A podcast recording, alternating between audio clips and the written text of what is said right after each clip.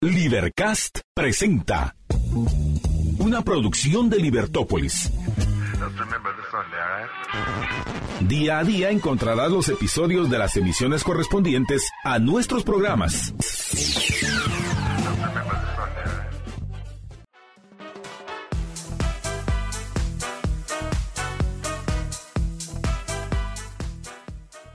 Hola, hola amigos, ¿qué tal están? Les saluda Alex Juárez, me acompaña en cabina mi hermanito Stefan Juárez. Este viernes 24 de febrero, cerrando el mes más corto del año. Y qué gusto compartir con ustedes otra semana más. Mi querido Stefan, tenemos ahí noticias interesantes. Eh, vamos a tener después una entrevista acerca de la libertad, como no, pero también tenemos eh, noticias de, del país, que yo quisiera empezar tocando una que, tuve la oportunidad de vivir hace poco, ir al estadio, a ver a nuestra selección sub-17, persiguiendo el sueño de, avanzar al, Mundial sub-17. Lastimosamente no se logró, pero igual eh, la garra que demuestran nuestros deportistas, ¿no? Siempre, siempre vale la pena. Queridos amigos, qué gusto saludarlos. Sí, excelente introducción, mi queridísimo hermano. Qué gusto poder compartir nuevamente la cabina contigo. También viernes, no solo, no solo fin de mes, sino el cuerpo lo sabe. Sino también, también tenía fin de fin, antes ya del fin de semana, un buen día para ver los resultados de, de, los objetivos que nos pusimos esta semana. No sé cómo te fue a ti, a mí una semana bien cargada, me imagino que para muchos también con un mes tan corto y sobre todo con parciales y ah, otra cosa que te diría, el tráfico. El tráfico. El tráfico, camino para acá, envidié a los ciclistas en la Avenida de las Américas, como estamos en Géminis, en zona 10, toca pasar por ahí. Los carros no avanzaban tres semáforos y mirabas a los ciclistas tranquilamente. Tranquilamente en la ciclovía que tienen. Si fuera, si fuera, sí, si fuera así toda la ciudad, yo me animaría, yo así lo digo, tranquilamente, me animaría a ir en bicicleta a, los distintos puntos si hubiera la seguridad y, la, y, la, y las calles así para que uno monte bici tranquilamente. Y otra cosa, la gente no, aquí no sé por qué, pero usan la ciclovía para caminar normal. Sí, como si fuera una especie de banqueta bonita. Yo creo que también se debe a que las banquetas, digamos, las banquetas normales, lo que está destinado a ser banqueta, eh, realmente las tenemos muy descuidadas. El tema de la movilidad en Guatemala, digamos, si ya de por sí para, para cualquier ciudadano caminar en la, en la ciudad de Guatemala llega a ser complejo, no digamos para alguien, por ejemplo, que ande en silla de ruedas. O sea, el hecho de que tengamos aceras sumamente limitadas y adicionalmente a media acera metemos un poste, definitivamente dificulta muchísimo el trasladarnos. Y, yo, por ejemplo, celebro propuestas como la, la, que tenemos en la zona 1 con el Paseo de la Sexta, que es una eh, avenida exclusivamente peatonal.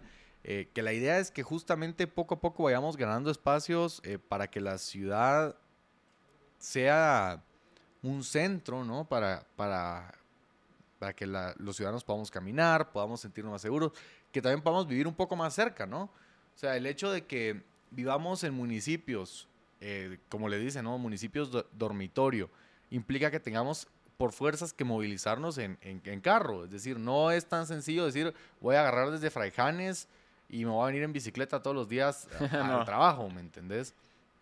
Entonces, en ese sentido, tenemos que encontrar soluciones que yo te digo, he escuchado propuestas interesantes de parte de ciudadanos y, extra, y extraño el hecho de que haya propuestas de parte de candidatos.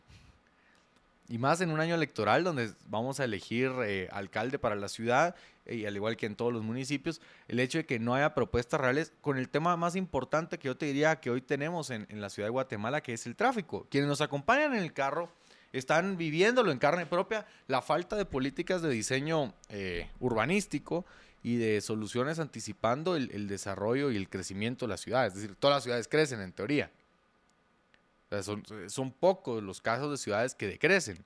Entonces, lejos de, que nos agarre por sorpresa cada vez que aumenta el número de, habitantes en la ciudad de Guatemala, lo que deberíamos de empezar a ver es cómo podemos crear eh, o anticipar ese crecimiento restringir de cierta manera, digamos, tener un buen diseño urbanístico y cumplirlo, porque nada sirve que esté en papel y no se cumpla, y dar los incentivos, por ejemplo, las ciclovías, una ciclovía en buenas condiciones, el tema de seguridad y la, facilidad, como bien mencionas, el hecho de que no tenés que estar esperando todos los semáforos, porque la misma ciclovía eh, va en línea continua, es un, es un incentivo muy bueno para cambiarte a usar la bicicleta, o por lo menos como vos que lo consideres. Sí, otro punto, con esos semáforos, la gente que se queda cruzada. Ah, no, olvídate. Yo por eso hay tres semáforos, me pasé, pero sí, totalmente de acuerdo contigo, hace falta soluciones, pero a corto plazo yo creo que si cualquier político, candidato político te dice, yo voy a solucionar el problema durante mi gestión, ya no va a haber el problema del tráfico, te está mintiendo. Bueno, es como aquel candidato que nos prometía en seis meses cero baches. y hospitales y todo eso. Y por eso también me gustaría que toquemos ese tema ahorita antes de, de empezar con las red flags. Y es qué parte del Estado está encargada de qué. Porque, por ejemplo, mucha gente dice el Congreso debería hacer esto. Pero recordemos que el Congreso no ejecuta. El Congreso aprueba leyes, da las herramientas, por ejemplo, con el presupuesto y demás. Y en, en, gran medida es el Ejecutivo y las municipalidades quienes se encargan a su manera de ejecutar los proyectos. Entonces, ¿responsabilidad de quién es que las carreteras estén mal? Es responsabilidad del, del Ministerio de, Infraestructura Vial y, de esto es responsabilidad de las alcaldías. Er, ¿De quién es la responsabilidad para que, sea, para que se le pueda decir a alguien, ríndeme cuentas? Sí, y también ya recordemos el tema de los incentivos de las mismas instituciones. O sea, para ciertos grupos políticos, por ejemplo en el Congreso, hay ciertos grupos de congresistas que te dicen, entendemos la importancia de este proyecto, sabemos que es necesario, sabemos que, que, que, hay que llevarlo a cabo, que hay que dar los recursos para tal, pero no lo queremos hacer en este, en este año o en esta gestión porque entonces va a ser un logro para el, el, gobierno central o el ejecutivo de turno. Sí. Y esos son parte de los problemas a nivel de public choice que, que tenemos que tomar en cuenta a la hora de, de, evaluar las decisiones políticas. Y te voy a decir por qué es un problema. Esa es una situación en la que se encuentran la mayoría de países, sobre todo cuando tienen división de poder. Entonces, no es, no es algo nuevo. Lo que sucede en Guatemala es el tipo de negociaciones a las que se llega. Porque en otros países vos estás acostumbrado a ver que, ok, esta bancada o este partido político tiene su agenda, tiene sus propuestas y negocian, ok, yo te apoyo en esto y tú me apoyas en el otro. ¿Verdad? Entonces al final se hace una propuesta constructiva. ¿Qué hemos visto en Guatemala, lastimosamente? Y no es algo que yo me esté inventando. Podemos revisar ahí todos los excongresistas que están eh, ligados a proceso, que ya fueron condenados o que están cumpliendo condenas que lo que hacían era negociar plazas fantasma. Entonces yo te digo, ok, yo te voy a dar fondos para el Ministerio de Comunicaciones, pero, me das tantas plazas fantasma.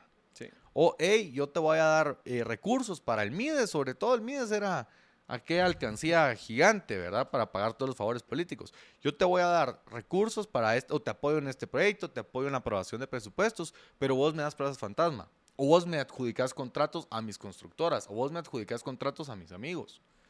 Y ese es el gran problema de Guate, que las negociaciones se llevan a cabo por lo, por lo oscurito y no necesariamente con un intercambio de propuestas, de agendas constructivas o de algo donde eh, siquiera puedes decir se está negociando el desarrollo del país, ¿verdad? Sí, así es. Entonces, antes de seguir con las red flags y regresar al tema del deporte nacional, les queríamos comentar, queridos amigos, que tenemos hoy una promoción cortesía de Ediciones UFM. Estamos regalando eh, cuatro ejemplares del libro La Gran Estafa. El libro, para quienes nos acompañan en redes sociales y pueden verlo a través de la cámara, el libro amarillo, que narra la historia de un, eh, digamos, de un partícipe del movimiento cubano revolucionario que compró la idea marxista eh, en Cuba y que veía cómo la Unión Soviética financiaba, aunque no se podía, no podía llevar eh, recursos económicos para toda su gente, ¿no? Pero igual lograba encontrar la manera de financiar el comunismo en el resto del mundo y en este caso narra en Latinoamérica y cómo los burócratas, los, los gobiernícolas, como le dice Ricardo Salinas, que, a mí me gusta el término, los gobiernícolas de Cuba, eh, les hacían la vuelta. O sea, está bien, me das los recursos para que yo promueva el comunismo, que yo facilite eh, transmitir esas ideas, llevar a cabo lo que decía Marx. Y realmente lo que hacían era, como muchas organizaciones, queridos amigos, muchas ONGs que hay en Guatemala, que venden la lucha contra la pobreza, la lucha contra la desigualdad, la lucha con, contra el racismo. Y, y cuando uno analiza dónde se van los fondos de esas organizaciones, se van en muchos casos a lugares tan dispersos, pero no al, objetivo principal que estaban, que estaban proponiendo, ¿no? Entonces la gran estafa, una lectura eh, recomendadísima para todos aquellos que quieren conocer más acerca de las operaciones de la Unión Soviética en, en Latinoamérica. Y pues eh, lo único que tiene que hacer es escribirnos al WhatsApp de cabina 45 85 42 80 y ya está participando por su ejemplar o el otro libro. Querido Stefan. El Orden de la Libertad, un, libro diría bastante corto, o sea, es, es un libro corto de, de, Friedrich von Hayek, pero como siempre una obra eh, muy interesante, explica nuevamente su, su, perspectiva hacia la libertad, como bien lo menciona el título Hayek, y obviamente lo hace desde, desde su perspectiva eh, como, como liberal austriaco, por así decirlo, como economía, economista austriaco, y menciona entonces la importancia de defender la libertad, los valores y lo que, lo que engloba para él el concepto de la libertad. Entonces, muy recomendado. Yo creo que no vale la pena leer un resumen de, ese libro por, por, lo corto que es. Para eso mejor uno lee el libro completo y, y recibe las palabras del propio Hayek acerca de sus ideas. Pero y sobre todo que toca dos temas importantísimos, ¿no? El tema del concepto del orden y el de la, libertad, Que, que no son necesariamente dos conceptos que se contradicen como la gente cree. Pero bueno, yo te diría también, hay que celebrar una buena noticia, y es que Stephanie Zelaya ganó el, el, premio La Gaviota de Plata, creo que se llama, en Viña. Así es. Que, qué bueno. No sé si vieron ustedes las publicaciones en Facebook o en otras redes sociales para votar por, por ella, pero si lo hicieron, qué bueno, porque ganó y, y es el talento nacional que opino que hay que apoyar. Vos también mencionabas el caso de los deportes. Yo te diría también a los artistas. Por ejemplo, el caso de Ricardo Arjona, un, artista que se aprecia a nivel internacional.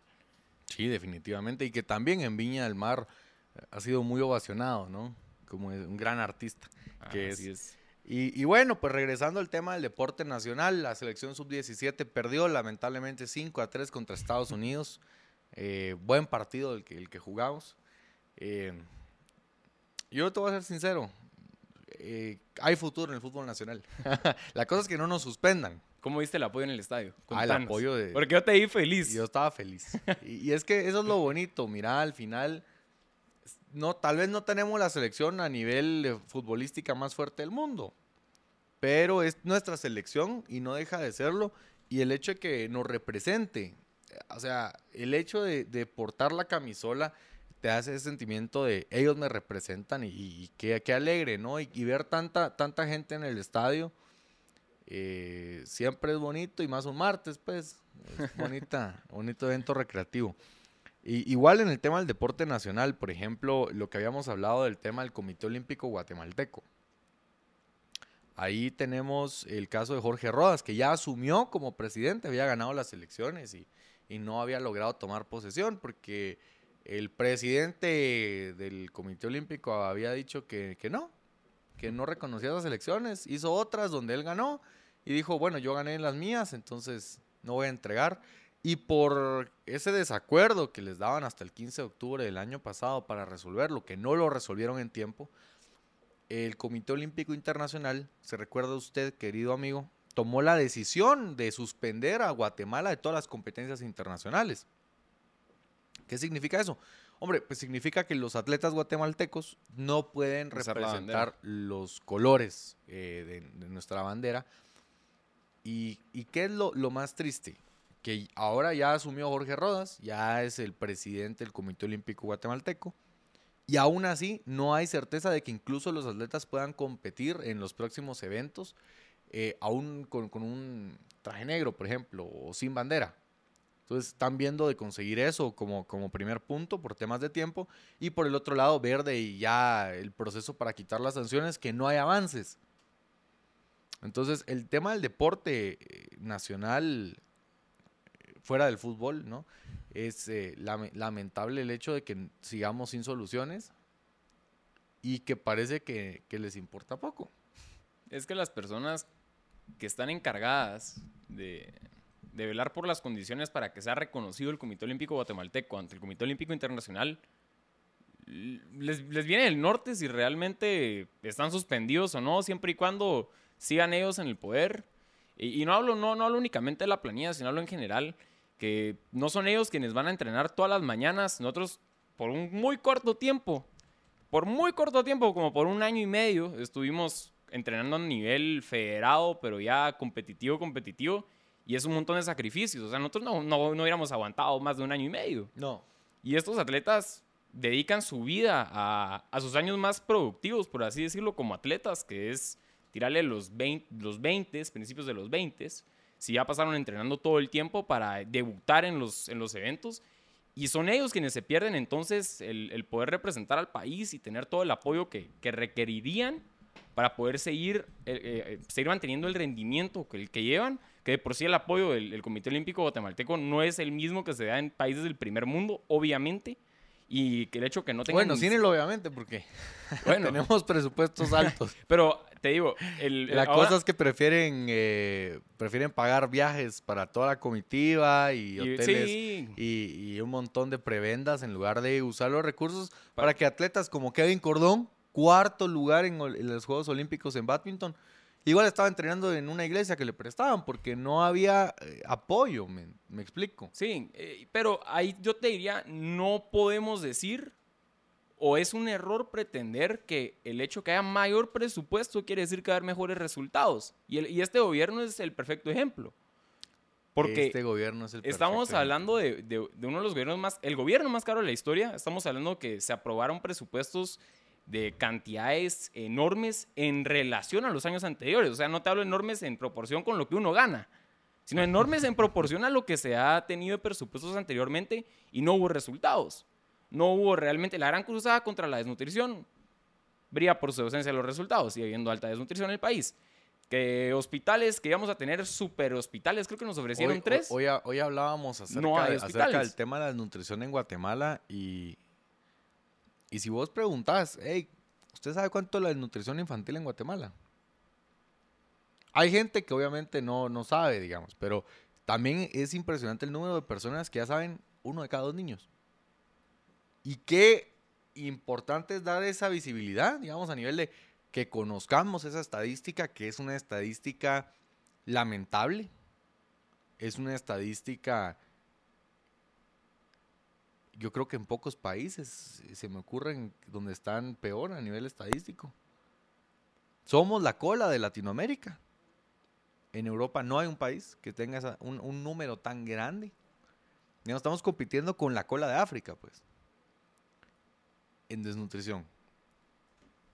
Y aún así, ya lo normalizamos.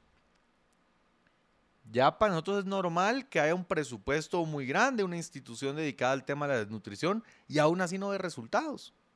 Sí, y, y, bueno, también habría que ver, no es que te diga que estoy en contra de todos los programas, porque habrá ciertos programas que sí traerán beneficios, que son necesarios en el corto plazo para cubrir esas brechas que hay, pero no es la solución a, a largo plazo contra la desnutrición y que se sigan aprobando esos presupuestos, que sigamos endeudando al Estado, porque mucho de eso se, se, se, consigue por medio de préstamos que pagan una alta tasa de interés y que no tienen resultados. Entonces el préstamo se queda, la obligación se queda, la carga tributaria para después compensar esos gastos del gobierno se, se mantiene, pero la desnutrición nunca, no, o sea, no, no se combate realmente.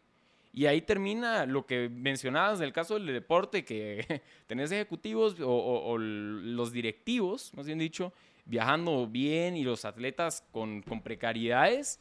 Es lo mismo en este caso. Yo te puedo buscar el dato de qué programa en específico, no lo tengo ahorita a la mano, pero recuerdo uno que mencionaron hace poco en una conferencia, donde decían, se hizo el gran programa que se iba a, a, invertir en, en, X, en X cuestión eh, ya se tomó el préstamo, fue aprobado, ya le dieron el dinero y se ha ejecutado un 5%. ¿Solo en qué crees?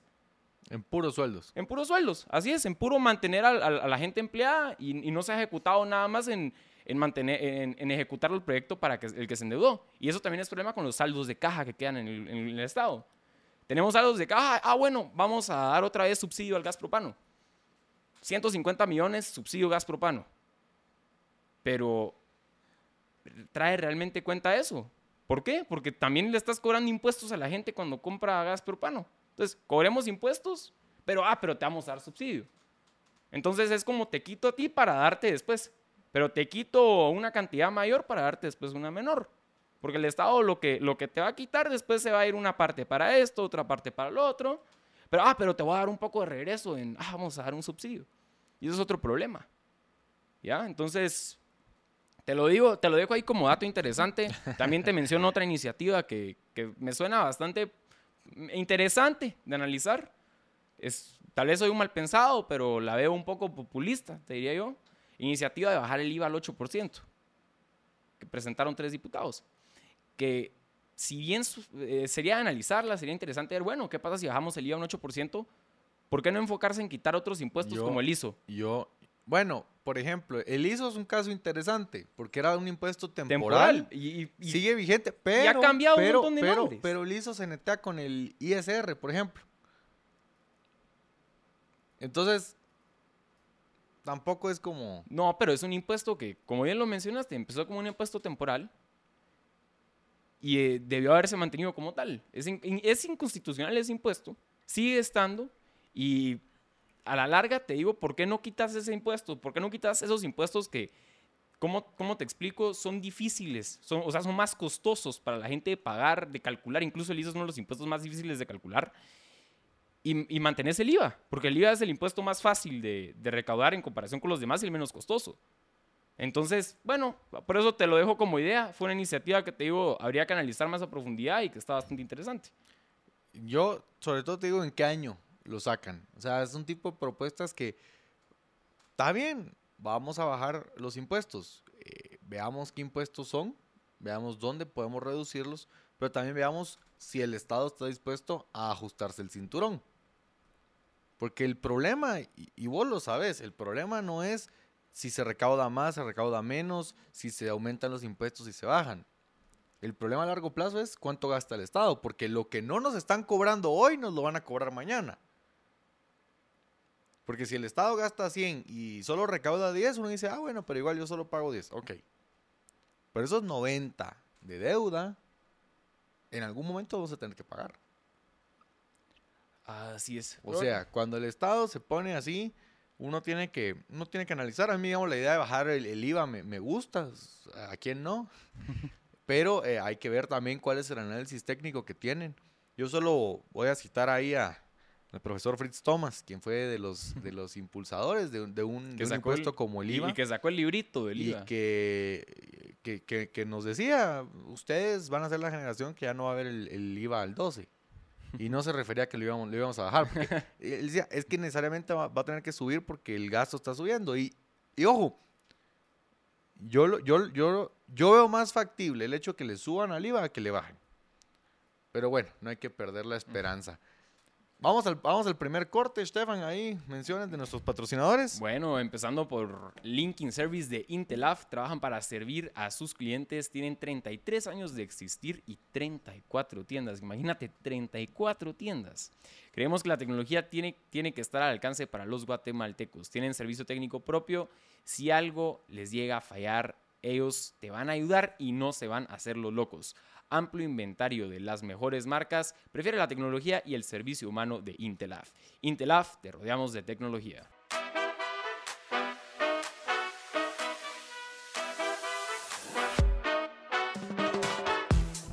Y estamos de regreso en Libertópolis por la tarde este viernes 24 de febrero. Me acompaña en cabina mi hermanito Stefan Juárez. Yo soy Alex Juárez y es un gusto para mí compartir con usted otro programa más de su programa favorito de los viernes.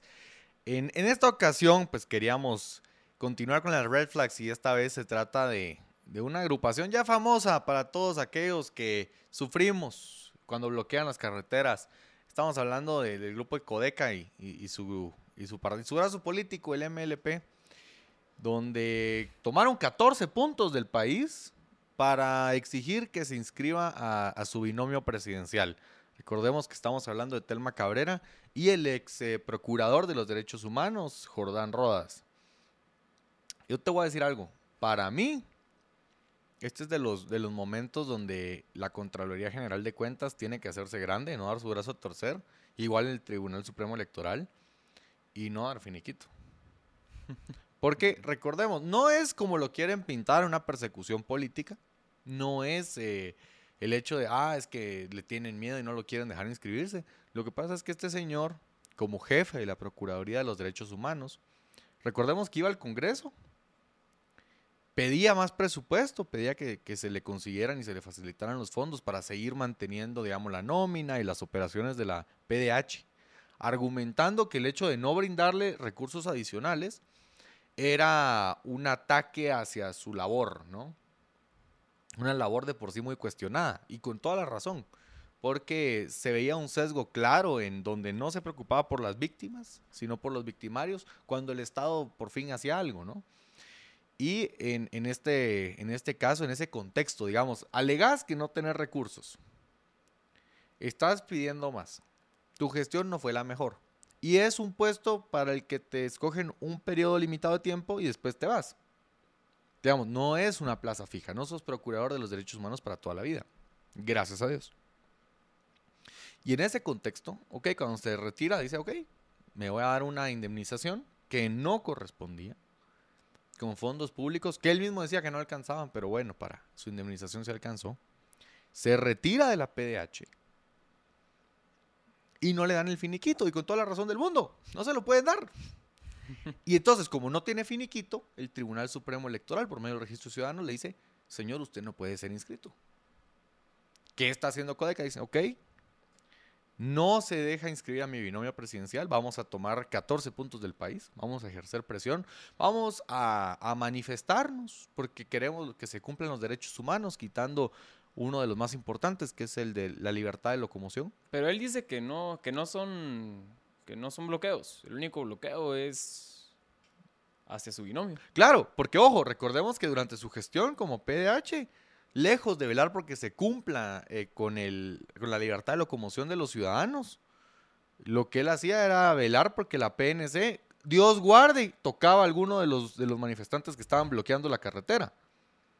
Dios guarde, a alguien se le ocurría liberar el paso por su propia cuenta. Porque ahí... sí, salía la PDH a defender derechos eh, inventados de... Porque ¿dónde, ¿dónde se ha visto, mi querido Stefan?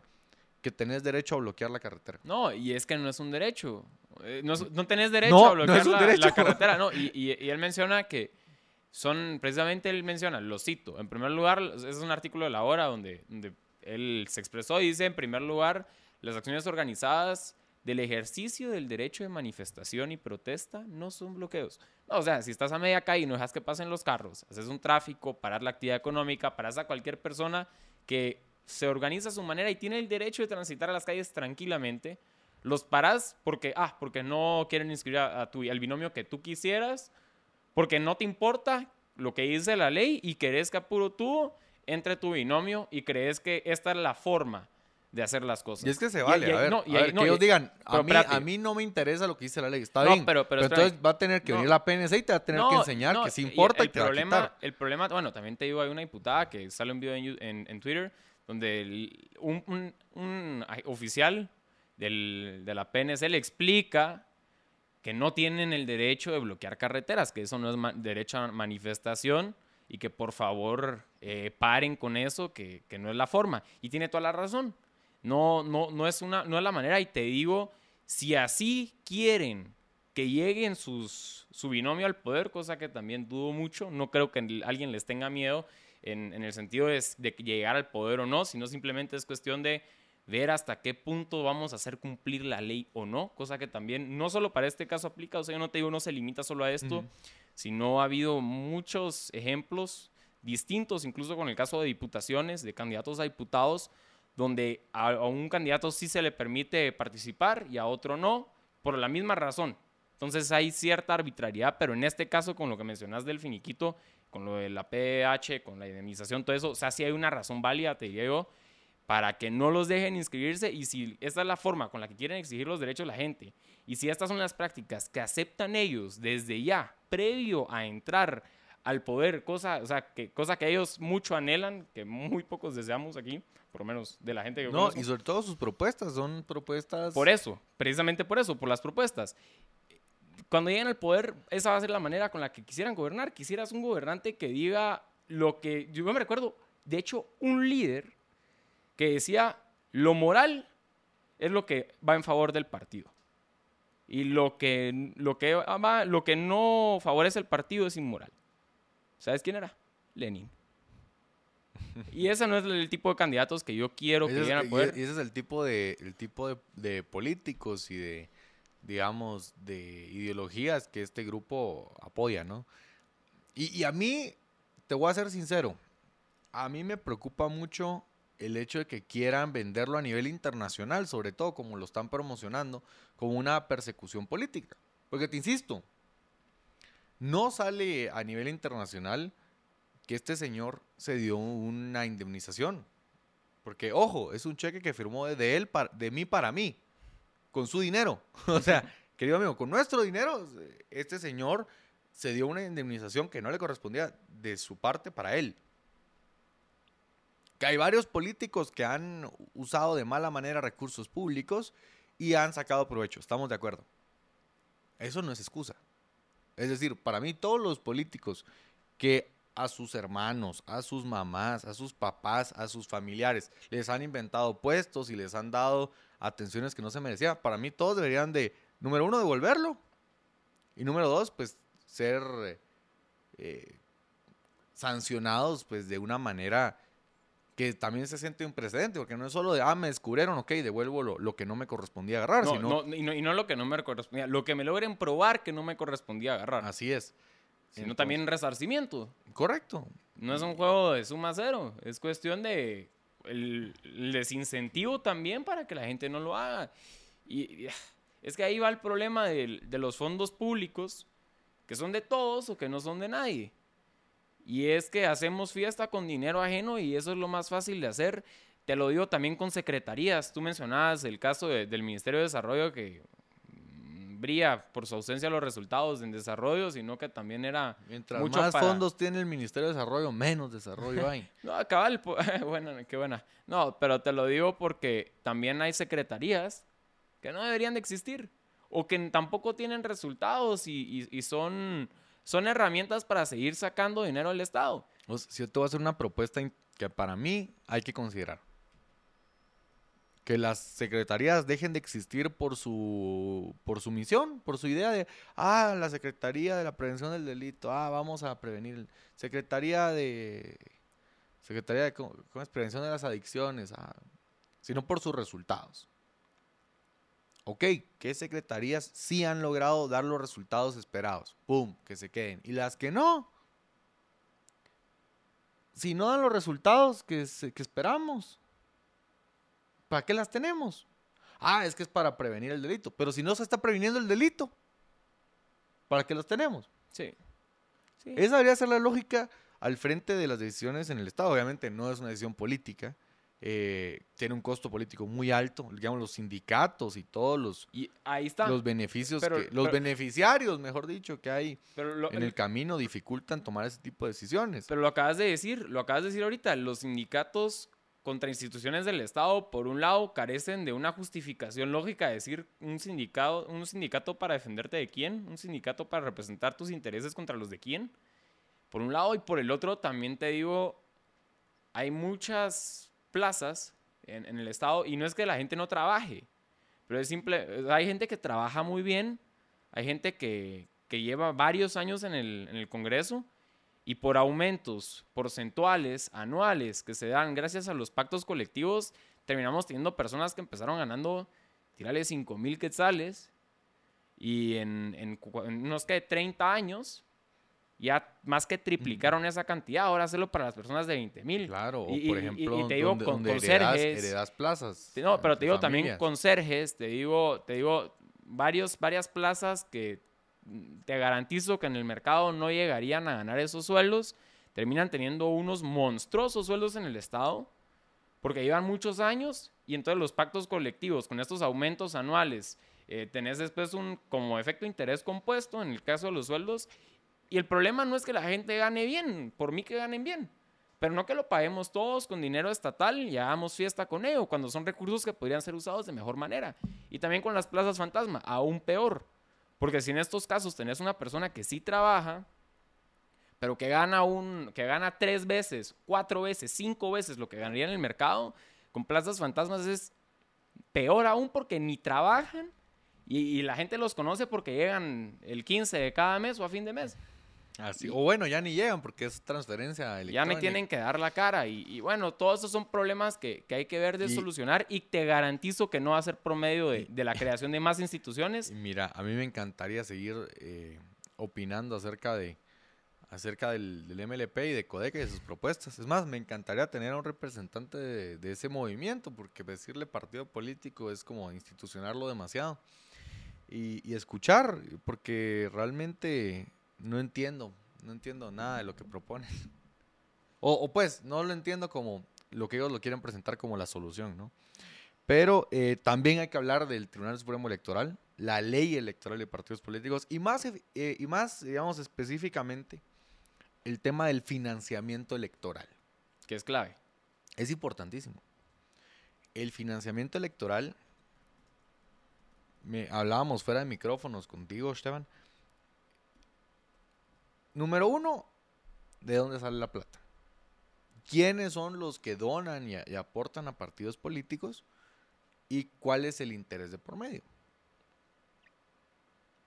Es decir, ¿cuánta gente crees vos que realmente hay una convicción de, donar y yo no quiero nada a cambio? ¿Y cuántos lo ven como una inversión? Yo invierto tanto y espero recuperar tanto, ¿verdad?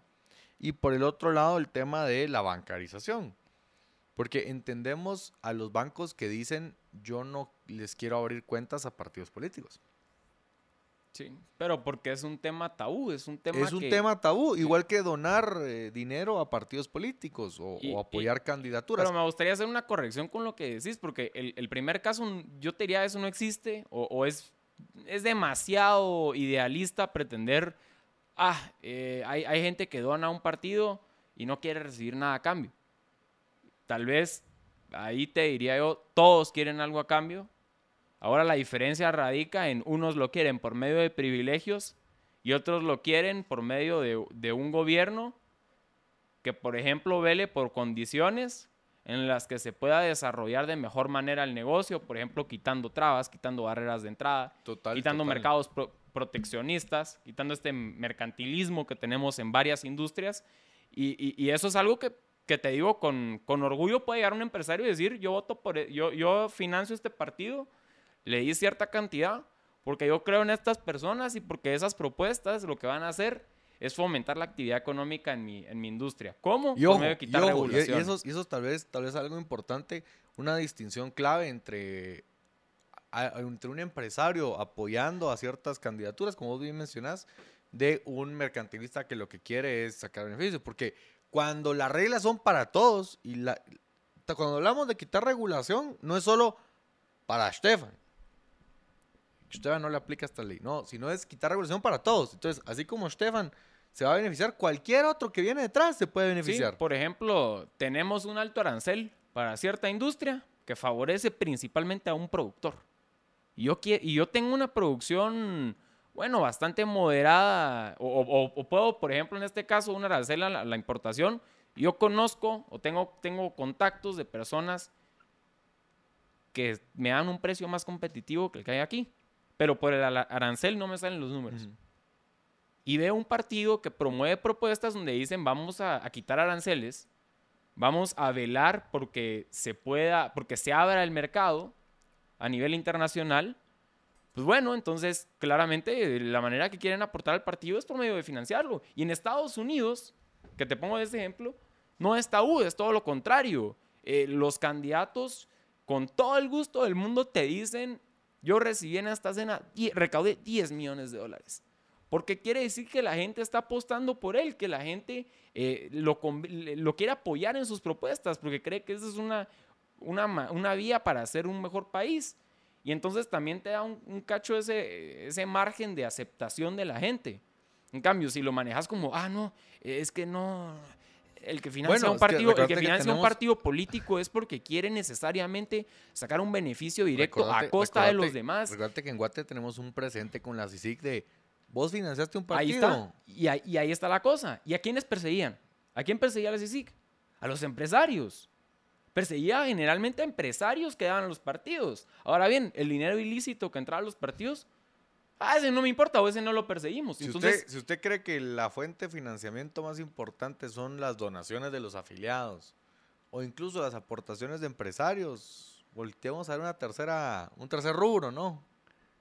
Y es todo el dinero de, agrupaciones ilícitas que escuchamos cada, cada día, casi que en las noticias, y que aún así no hay una respuesta contundente para evitarlo. Bueno, y por eso es clave que, se bancaricen los, los partidos, en este caso. Va, pero también tenés el, problema de que las instituciones eh, bancarias no quieren y con razón, relaciones. ojo, ojo, si usted como institución bancaria le abre cuentas a partidos políticos y después resulta que lavaban plata. Sí, ¿Qué sale? El banco tal y tal. Es, es asumir un riesgo Así es. que, bueno, hay que buscar la manera de, hacerlo viable pero también manejarlo en efectivo. Al no tener cuentas bancarias, hay que, digo, hay que encontrar, hay que encontrar, en este caso te diría yo, hay que encontrar un sistema mucho más eh, flexible para adaptarse, pero que por otro lado permita el control. Mira, y, quería, quería tocar otra idea contigo que, que oí ayer, que me dejó pensando que En la que la tocamos, recuerde, todavía, puede, todavía está tiempo para participar por el libro de la gran estafa o... El orden de la libertad. El orden de la libertad de Friedrich von Hayek, así es. Al WhatsApp de cabina 4585 4280. ¿Cuántos llevamos ya, mi querido Ale? 20. Va, pues todavía tiene oportunidad. participe, participe. Ya llevamos 20 mensajes, nos dice ahí Ale. 21, va, 21. Y tenemos varios ejemplares. Escríbanos, qué ejemplar le, gustaría recibir. Cortesía de UFM Ediciones al 45 85 42 80. Así que ya sabe, la gran estafa o el orden de la libertad. Me estabas diciendo cuál era la idea que, querías, que querías tocar. La de tener elecciones de medio mandato en, el país sería, sería una propuesta interesante. Obviamente, son propuestas que uno puede debatir, que uno puede razonar, pero que una cosa es la, implicación práctica de cómo se vería también en la teoría, y otra cosa totalmente distinta es la manera en que se hace constitucional, porque la constitución dice que todos los cargos públicos deben ser, deben ser, se, se debe votar el mismo día, y entonces te da ese problema en el caso de, de... que la constitución decía que cortes había que cambiar. Sí, pero esos son otros 20 pesos. Y ahora con, esto que te digo de, de, elecciones de medio mandato sería interesante porque recordemos por un lado que el presupuesto que llega a tener el presidente que entra, ¿quiénes lo aprobaron? el, gobierno anterior. El, pues, Congreso. Anterior. así es, la legislatura anterior. Entonces, el, margen, por ejemplo, si tuviéramos elecciones de medio mandato, si el Ejecutivo está haciendo mal las cosas... No, y, también se puede cambiar la configuración del Congreso. Por eso te digo, si el Ejecutivo está, haciendo, si, el, Ejecutivo está haciendo mal las cosas y tenés un... O, bien las cosas, o sea, se puede ver el reverso, el vaso medio vacío, medio lleno. Y en el medio mandato eh, se, se dan las elecciones de diputaciones, llega uno y puede votar, bueno, si no me parece lo que está haciendo el partido, el partido de turno, voto oposición. Entonces la oposición tiene margen para cambiar las cosas y cuando entre el presidenciable, si sigue haciendo mal las cosas el Ejecutivo, puede ah, trabajar de mejor manera con el Congreso que fue electo en, las elecciones de medio plazo. Entonces te digo, sería una, una, cuestión interesante analizar cómo cambiaría eso a la política en Guate. Por otro lado, también te digo, porque es abrumador hasta cierto punto ir a votar el mismo día diputados para el, Congreso, diputados eh, para el Parlacén, presidenciables, o sea, todo esto que son un montón de partidos, ya tenemos más de 30 partidos, o 30 partidos, una de dos, y, un montón de, candidatos que si fueran elecciones de medio mandato, tío, por lo menos reducís eso y, pones más, y pones a relucir más la, obra del, del gobierno tanto en, el final del gobierno de presidenciales como el final del, periodo legislativo. Porque eso es lo que vemos aquí también, que el último año, es decir, este año es el año de los logros, dirían por ahí. Es el año donde se van a hacer las inversiones en infraestructura que no se hicieron los tres años anteriores. Es el año donde van a relucir todos los grandes avances que ha hecho el gobierno y es donde se hace el mayor gasto. Y los tres años anteriores no son tan relevantes como este año. Entonces, con elecciones de medio plazo. Y, coincide con, coincide con, la definición del, del, bueno, del gobierno actual, el gobierno más caro de la historia, que tituló a este año como el año de los logros. Porque, claro, los otros tres no importan. Lo que importa es la percepción, el sabor de boca con el que lo dejan, ¿verdad? Entonces, Ahorita se supone que vamos a ver inversión, yo no he visto mayor cambio. Esperemos que, se logren, que se logre algo, porque el dinero ahí está. El dinero ya lo perdimos. Y ahí ya viste, el, hecho de tener un mayor presupuesto, un gobierno más caro, lejos de, de ser proporcional el aumento del, del presupuesto, el aumento del, del, dinero que se les da no es proporcional con los logros, es todo, todo lo contrario, te diría yo. Tal vez no, no inversamente proporcional, pero sí te digo, no hay una correlación. Y no, no se logra ver, al menos en esta ejecución del, del, presupuesto, una correlación definitivamente. Y finalmente, bueno, pues ya no nos quedó mucho tiempo para las red flags internacionales, pero estamos cumpliendo el primer aniversario de la guerra entre Rusia y Ucrania. Sí, nada que celebrar. Eh, nada de Blitzkrieg para, para Putin, pero por otro lado tampoco se, se puede prever el, el el fin del conflicto, al menos en los próximos días, lo cual nos parece lamentable. Ahí vemos, por ejemplo, en los discursos, eh, Zelensky hablando de que van a seguir luchando, que siguen de pie, que ya lograron recuperar bastante territorio. Digamos, eh, cuando uno ve, compara los mapas del inicio de la invasión rusa versus cómo está actualmente, eh, vemos que sí, Ucrania logró recuperar mucho territorio, pero ¿a qué costo? Digamos, estás hablando de un montón de movilizaciones, millones de refugiados, destrucción. Sí. Y el hecho de que eh, siguen luchando. Y yo te digo también para los jóvenes rusos, o sea, imagínate, en vez de tener a los jóvenes preparándose para, para tener un futuro laboral brillante, para que se preparen en cuestiones productivas en pleno siglo XXI, es decir, prepararlos bien, que vayan a la universidad, que, que sean ingenieros, que sean lo que quieran ser, pero desarrollarse, los estás preparando para ir a la guerra. Así es. No, y, ojo, estás demostrando que no estabas a la altura de lo que se esperaba de Rusia. Por ejemplo, cuando veías los análisis de, los expertos, no, es que Rusia, potencia, y sí, digamos, tiene armas nucleares, pero dejando eso de lado, eh, este conflicto que muchas potencias como Estados Unidos, eh, Europa, incluso China, pues, estaban al pendiente de ver qué tipo de tecnología iban a usar en batalla, qué tan eficaces iban a ser y todo. O sea, se ha quedado demostrado que Rusia no fue capaz de lograr sus objetivos, pero a la vez que el apoyo a Ucrania de parte de Occidente se ha ganado que en el discurso al, Congreso ruso Putin, por ejemplo, arremetiera contra Occidente. Y ojo, Estados Unidos, por ejemplo, le dice a China, tené cuidado de invadir Taiwán y tené cuidado de enviar armas a, Rusia. Pero cuando Rusia le decía a Estados Unidos o a, o a Europa, hey, no manden tanques Leopard 2 a Ucrania. Igual, Alemania dijo, órale, nos vamos. Y por ejemplo, el gobierno sueco anunció hace poco que iban a mandar tanques Leopard 2. Eh, China está intentando hacer de mediador, pero igual no descarta vender y dar armas a, Rusia. Entonces, vos al final lo que estás viendo es que el conflicto va a seguir, que se están perfilando los bandos y que cada vez, digamos, a un nivel de, de que pase lo que uno no se hubiera esperado que pase, está pasando. Sí, no, y mira, a la larga son discursos pura politiquería. Incluso de Putin, yo me pero Son provocaciones también. Pero, pero, por ejemplo, pero yo me recuerdo, pero, yo me recuerdo, y pero yo, 500 y ofrece sí, 500 pero yo me recuerdo, yo me no, pero yo me recuerdo Putin en su momento.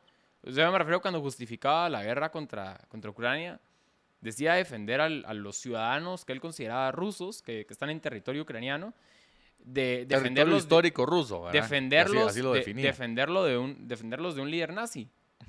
Y estás hablando de Zelensky que o no los hayas judío. Así es. Entonces, eh, son a, la larga cuestiones de, de, politiquería. Yo te digo, no apoyo en, en, en, mandato político y en gobierno.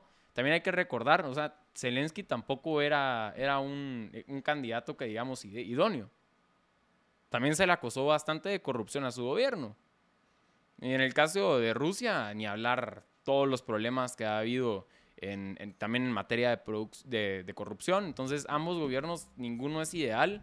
Si se justifica la guerra o no, pues habrá posturas que te dirán que sí, habrá otros nacionalistas que, que te dirán que sí, habrá otros que te dirán que no.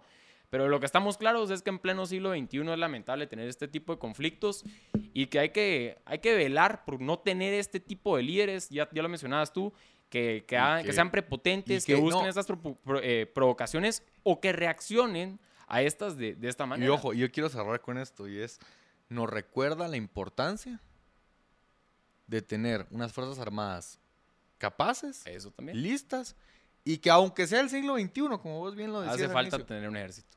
no podés dejar la soberanía nacional en manos de nadie más.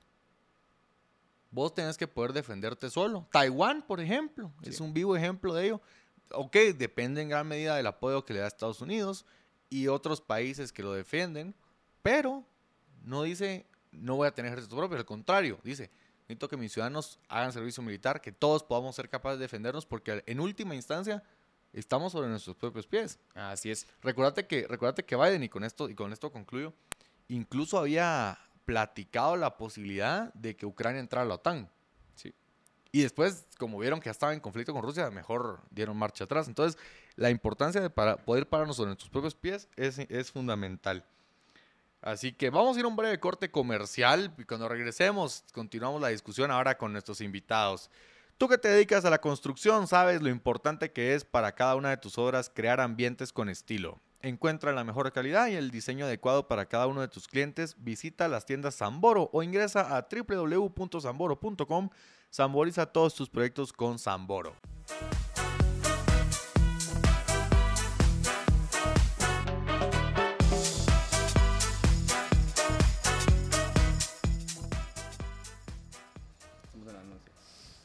Y estamos de regreso aquí en cabina con casa llena. Nos acompaña en cabina, como siempre, mi queridísimo hermano Alexander Juárez. Y tenemos dos invitados especiales. Una cara que para muchos ya será conocida. Tenemos a Eduardo Aguilar. Y por otro lado tenemos al grande. Adolfo Urquizo. Un gusto, ¿cómo están? Excelente. Adolfo, primero contanos un poco acerca de ti. Tú sos coordinador de Students for Liberty. Eduardo también es parte de, dicha organización. ¿Qué, qué haces ahí y, y en, en, qué, en qué ¿Cuáles se son concentran? los proyectos? Así es, ¿en qué se concentran sus actividades? Al grano. Ah. Eh, ya, Bueno, yo también, pu- soy también nos puedes contar qué te gusta, pero... el color Color favorito y Claro. comida favorita. Gracias. Eh, bueno, yo soy arquitecto de profesión. Yo soy parte del staff de Estudiantes por la Libertad. Eh, es decir, yo ya trabajo a, a tiempo completo con, con la organización en, ya, digamos, Students for Liberty en el mundo. Eh, yo estoy encargado de los programas de liderazgo, es decir, están a mi cargo eh, entrenamientos, programas de coordinadores locales y todo lo que tiene que ver con el activismo en sí de nuestros equipos en Latinoamérica. Y eh, si ya nos vamos directamente a los proyectos, estamos hablando de básicamente todo lo que hacen los coordinadores como parte de su promoción de las ideas de la libertad en, en nuestros países, ¿no? Ok, ok, buenísimo. Y cu- cuando hablas de coordinadores, ¿te referís que la organización, si lo vemos como un, como un organigrama, la organización es, es internacional y está en, en prácticamente todo el mundo, casi que. Estamos en los cinco continentes habitados, estamos en aproximadamente 160 países. En este momento tenemos 3.567 coordinadores locales, que es la forma en la que nosotros llamamos a los voluntarios que quieren sumarse a promover las ideas de la libertad desde el espacio que vean adecuado, ya sea escribiendo, eh, haciendo activismo de calle, eh, en la radio como ustedes, que yo los considero activistas ya desde este momento. Eh, y digamos que nuestro fuerte es que somos una organización totalmente horizontal.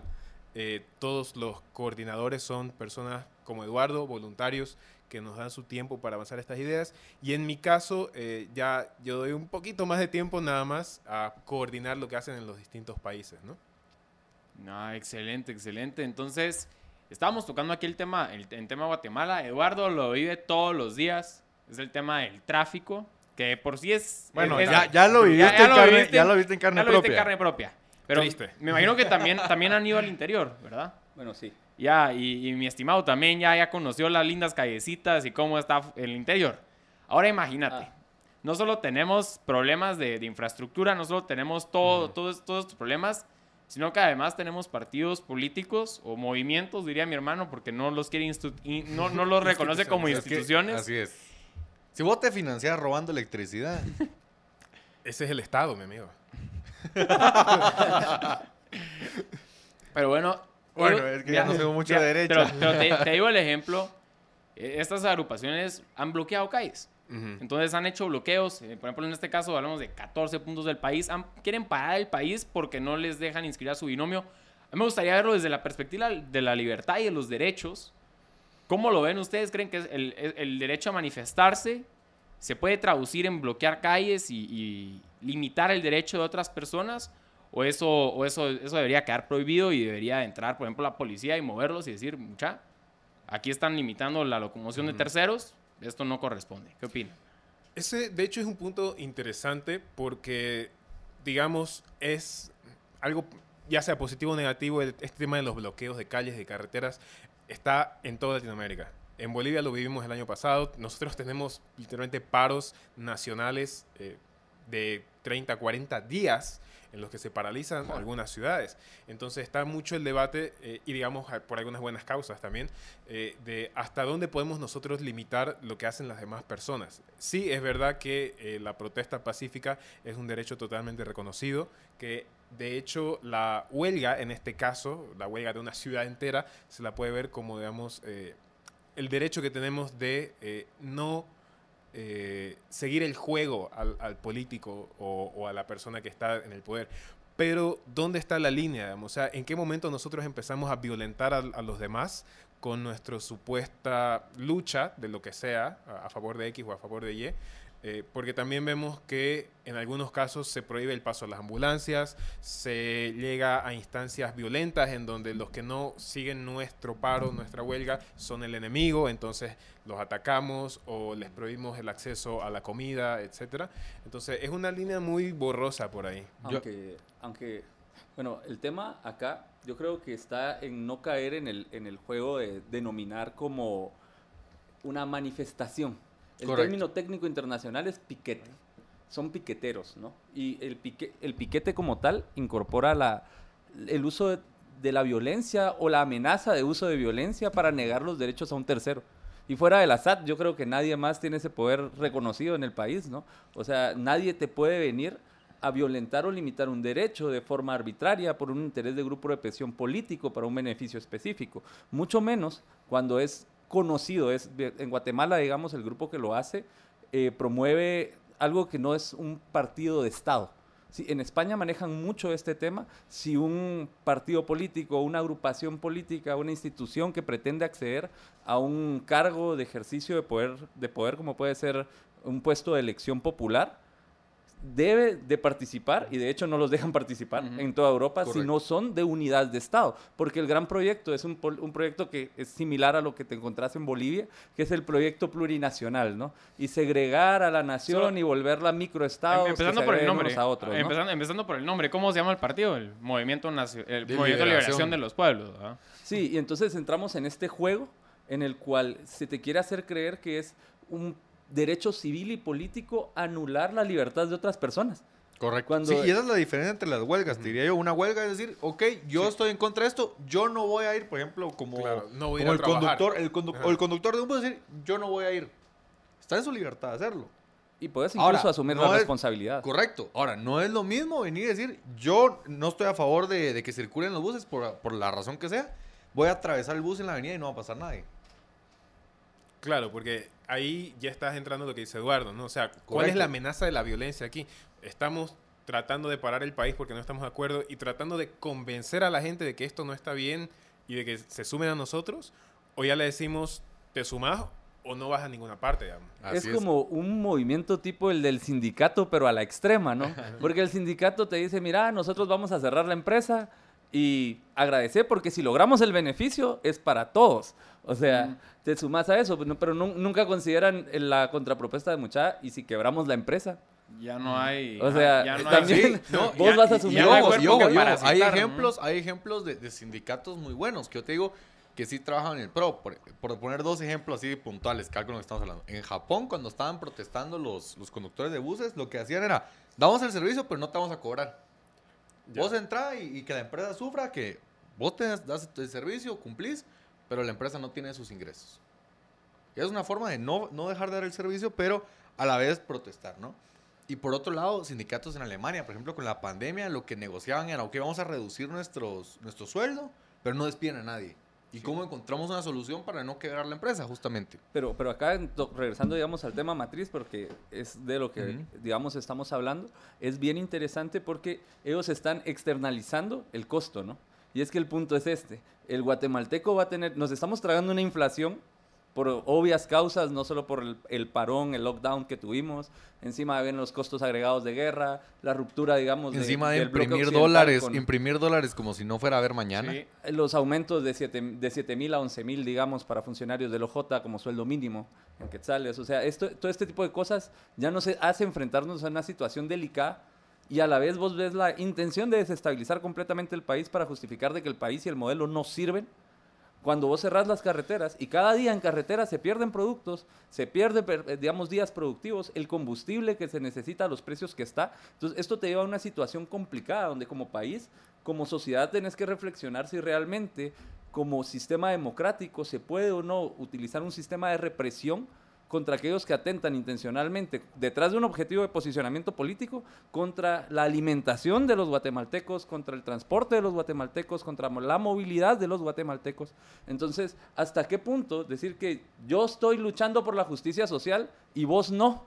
Porque vos nada más vos sos egoísta y vas a trabajar, mientras que yo estoy cerrando la calle. Si a, si a mí algo que me encanta de Students for Liberty, por ejemplo, es todo el contenido que suben a redes, ¿no?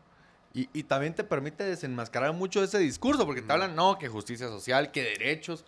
Pero cuando entendés qué es un derecho, porque todo el mundo habla de derechos, pero ¿qué es un derecho realmente? Ahí creo que engancha bien el tema este corporativista, que lamentablemente es muy común, digamos, en nuestros países, de socializar las pérdidas y privatizar las ganancias, ¿no? Entonces, entre todos nos vamos a sacrificar para que yo tenga X, digamos, ¿no? Entonces, ¿quién es realmente el beneficiado? O sea, estamos tomando una posición en la que efectivamente el beneficio es para toda la sociedad y toda la sociedad está compartiendo una responsabilidad o se está buscando algún beneficio propio, ¿no? Sí, son son puntos Definitivamente están buscando beneficios propios. Pero, pero que lo pagan, que lo paga, eh, lo paga el por el que ellos dicen que luchan, ¿no? O sea, al final del día, el que tiene menor capacidad adquisitiva es el que más la sufre, porque los precios van a seguir subiendo. Y el, el cierre de empresas, si siguen los cierres de carreteras, va a seguir, porque negas la, la movilidad del bien. O sea, no hay mercancía que llevar, porque no hay cómo transportarla.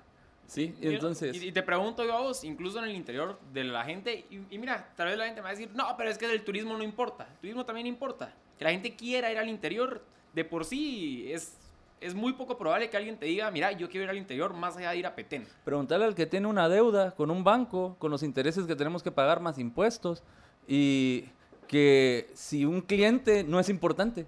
Preguntarle a McDonald's si un cliente no es importante. Si un turista llega a tu pequeño hotel familiar, ahí está. es importante, ¿no? Ahí, está, y tenés bloqueo de carretera, ¿quién va a querer ir al interior? Nadie. Ahí está, o sea, si de por sí tenés el problema de las carreteras que yo te digo, la, la, última vez fuimos, bajamos a... ¿A dónde fue que fuimos? Fuimos por toda la costa sur y regresamos por Shell ahí. Pero fuimos por toda... Tierra eh, fría. el camino por la costa sur, te digo, de noche. Ya ni con pick-up. ya ni con pick-up. no, es que no te atreves, porque también hay, hay gente que maneja muy mal Mira, no hay iluminación. Tenés carreteras en estados, mira, deplorables. Y uno ya se queja aquí en la ciudad y ya miras, puchica Tal no estamos tan mal, o estamos... Vos venís bien a gusto y de la nada, ¡pum!, desaparece la carretera por un par de kilómetros y después regresa.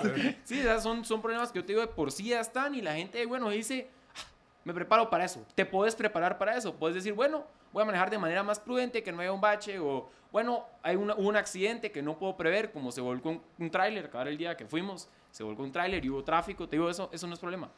Pero si llegan y te dicen, mandamos un comunicado, vamos a bloquear estos 14 puntos. Y tú sabes que la actuación de la policía es limitada porque no puede llegar y decir, vamos, a mover, ah, vamos a mover estos grupos porque, ah, Dios guarde, como vos decías con el caso de derechos humanos, de, ah, Dios guarde, los tocamos o, o cualquier ah. problema, ah, que nos están represión policial y lo tratan de pintar como una Nicaragua, que no es el caso, mm. ¿ya? Y entonces llega uno y dice, mira ese comunicado, va a haber bloqueos en estos puntos, como vos dirías, ah, bueno, entonces ya no voy a ir. ¿Y quién sufre las pérdidas? La gente, la gente local, la gente que ellos dicen, ah, vamos a liberar a los pueblos. No, es, el gran problema, ¿verdad? Y... Mira, al, al final siempre es un caso bueno, lo del tema de carreteras que estamos tocando siempre extra para, para Adolfo, que está acá. Te comento que 50 centavos de dólar pagamos por galón de impuesto especial por galón. No importa si eres transporte pesado, liviano, motocicleta, si llegas a tuk-tuk, que es como una motita de tres llantas, ¿sí? No importa que llegues tú, tú pagas 50 centavos de dólar para mantenimiento de carreteras en este país, ¿sí?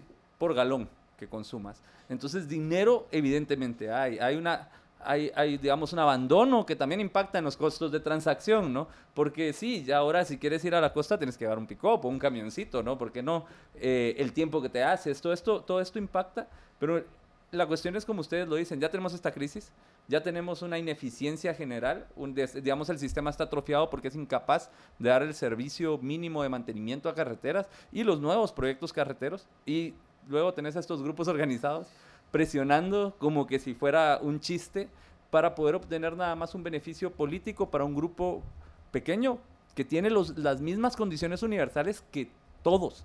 El tema es de que su candidato a presidente se recetó dos millones de quetzales de liquidación, ¿no? Entonces, bueno, si no te dan el finiquito, también es delicado, ¿no? Porque no te están diciendo que no por tu orientación ideológica. Te están diciendo que no porque, pues, sospechosamente pues dijiste que tenían que dar dos millones de retiro, Porque agarraste plata que estaba a tu cargo, te la autorrecetaste, después te sorprende que te digan, brother, no te correspondía. Pero, ahí también les digo a ustedes, ¿creen realmente que las personas que van a este tipo de, actividades saben lo que promueve el partido? O sea, eh, eh, ¿creen que analizan realmente? bueno, yo, les preguntaría, ¿por qué creen que muchos jóvenes compran ese discurso? Así es. Eh, en general, los jóvenes, y ahí me incluyo todavía, eh, necesitamos pertenecer a algo y este tipo de movimientos son demasiado contagiosos en que nos comparten eh, su energía, ¿no? O sea, como que venir y participar porque somos el pueblo. Y qué cosa más grande que ser del pueblo, ¿no? Porque el pueblo es todo lo bueno, todo lo grande, todo lo magnífico pero no hay realmente una reflexión de qué es lo que se está haciendo y cuál es el impacto más allá, a, como lo dice Eduardo, a las familias o a otras personas que no pueden estar alineadas, ¿no? Entonces, eh, sí, está muy interesante pertenecer a lo que sea y hacer ruido y romper cosas, mm. pero después, ya, ¿cuál es ¿qué responsabilidad me toca de haberle roto la casa a alguien, de haberle pinchado las llantas al que estaba pasando? Entonces, eh, es muy fácil eh, sumarnos a las cosas sin eh, realmente entender cuáles son las consecuencias de, con el resto de las personas, ¿no? Y en muchos casos tampoco es que sea gente mala, ¿no? Uno se da cuenta a los 5 o 10 años que, ¿qué estaba haciendo con eso, ¿no? Sí, eso es importante porque en cierta medida, y sin importar si es por una causa política, porque esto pasa es más, se analiza mucho en filosofía desde la perspectiva religiosa, ¿no? Cuando tú te enamoras de tus ideas, Tú te enamoras, por ejemplo, de una idea religiosa o te enamoras de una idea política, te apasiona, ¿no? Y tú crees que esta es la fórmula para solventar el mundo. Y todos, todos, sin importar quién hemos pasado por este proceso de error. Ahora, el por qué también los jóvenes compran mucho este, este, digamos, esta causa para salvar a los pobres es justamente porque es muy romántica, ¿sí? Todos queremos salvar el mundo y lo queremos salvar ya. Y es ese fenómeno de la inmediatez que existe porque ahora descargamos una app, clic y ya está en el teléfono, ¿no? Nos descargamos la película en vivo, ya ni vamos al cine, todo lo tenemos rápido, Little Caesar solo pasas y tenés tu pizza o alguna, algún otro producto, no sé. Todo lo tenés de inmediato. Amazon es de inmediato, ¿no? Hmm. Y entonces tú quieres cambios de inmediato y alguien te los está promoviendo de inmediato. Es de una forma fantástica, con pensamiento mágico, porque eso es, ¿no? No se pueden lograr esos cambios de inmediato, pero te los venden como alcanzables, digamos, solo por medio de la lucha y el sacrificio, que vamos a, hacer que todos padezcan menos nosotros, ¿no? Pero de alguna forma esta estructura romántica de activismo es muy fácil de comprar cuando uno es joven, ¿sí? Y, todos lo hemos sido, como les digo, no necesariamente tendría que ser el tema de esta agrupación política, pero al final del día sí existe una, una necesidad de cambiar el mundo rápido de los jóvenes. Y como no lo es, y tampoco te estás sumando a las esferas creativas porque reformar es difícil. Eh, pues bueno, ¿no? O sea, aquí hay alguien que me está ofreciendo la solución del agua azucarada. ¿Y por qué no comprarla? Por lo menos probarla. Sí, y, ahí... Cada cuatro años. No, y, ahí el gran problema también es, yo te lo digo y lo, lo mencionaba en otros programas, el problema de, de tener un, la competencia política de tener propuestas utópicas versus propuestas realistas. O sea, las realistas no compiten, por lo menos a manera de, de marketing, a manera de lo que la gente compra, como bien mencionabas, lo romántico, lo fácil, lo cortoplacista. El interés también, ¿no? El, interés también, pero yo te diría, en general, la gente que no, no busca, por ejemplo, tener una plaza fantasma en el Estado o que le venden alguna idea, alguna contraprestación directa, que cree, bueno, este, la liberación de los pueblos, ah, nos va, nos va a dar prosperidad a los pueblos, que nadie nos toma en cuenta. Entonces ellos nos ofrecen eso, no sé cómo lo van a lograr, pero lo van a hacer. Vende más que decir, vamos a hacer, vamos a abrir el mercado para que haya desarrollo en el interior también de otro tipo, por ejemplo. Porque no, es, no se ve tan directo, no es tan tangible como llegar y decirte, ustedes todos les voy a dar prosperidad.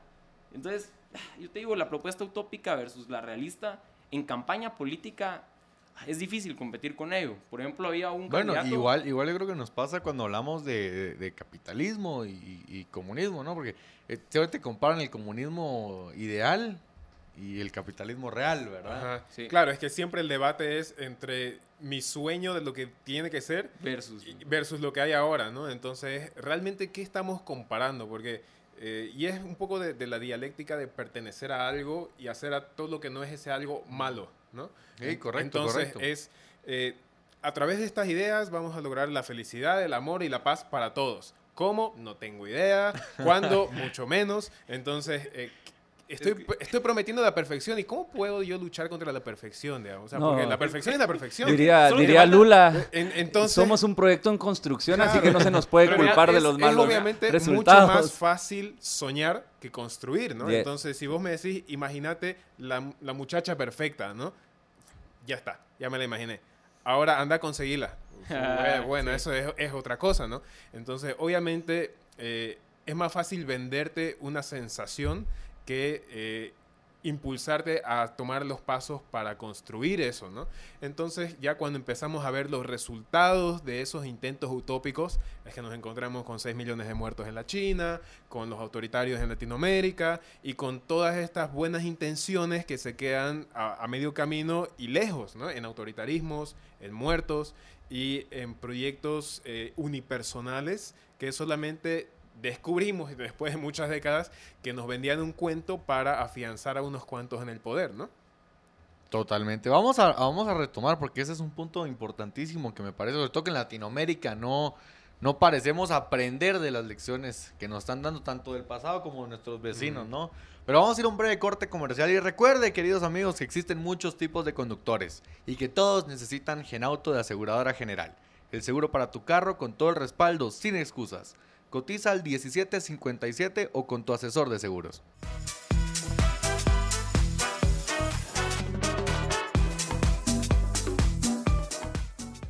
Y estamos de regreso en Libertópolis por la tarde. Este viernes 24 de febrero nos acompaña en cabina mi hermanito Estefan Juárez, Eduardo Aguilar, nuestro coordinador de Students for Liberty para Guatemala, y nuestro querido Adolfo, coordinador de proyectos para Latinoamérica de Students for Liberty. También qué gusto tenerlos aquí en cabina y platicar acerca de, del tema que, dejamos ahí pendiente antes de irnos a corte. Y era que en Latinoamérica nosotros no, no parecemos aprender de los errores tanto del pasado como de nuestros vecinos.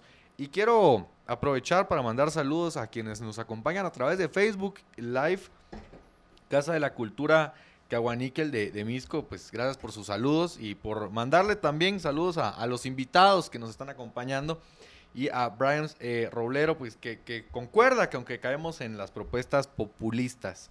Así que retomando el punto, no sé quién quiere arrancar, si Edu Adolfo. Eh, yo creo que es una situación triste, obviamente, y bastante cultural. Eh, o sea, en toda Latinoamérica, no es exclusivo ni de Guatemala, ni de México, ni de Bolivia. tenemos, y me parece que lo mencionaba Eduardo, esta necesidad de resultados inmediatos.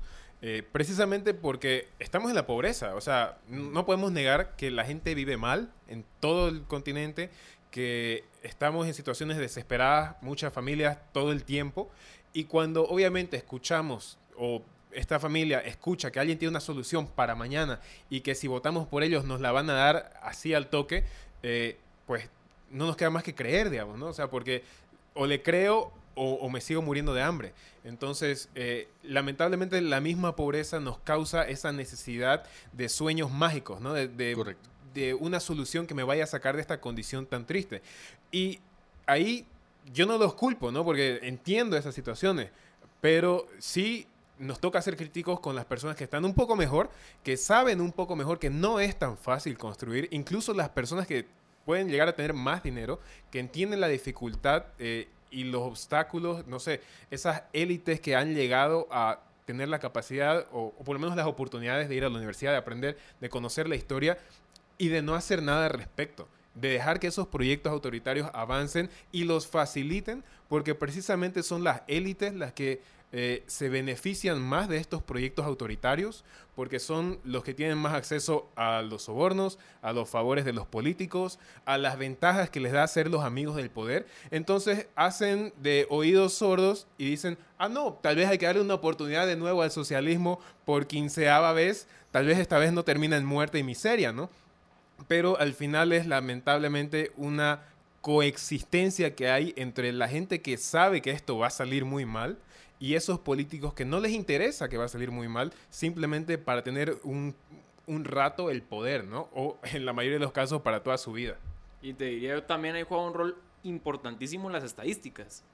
Cuando hacemos un análisis, tú mencionabas las muertes, por ejemplo, las muertes de, en su momento, cuando se aplicaron proyectos del comunismo, cuánta gente murió, cuántas vías costó una idea que demostró tener unos resultados, una brecha enorme entre lo que ofrecía y lo que fue la realidad. Y ahora también te digo las estadísticas actuales que sacan, por ejemplo, regímenes como el de Cuba.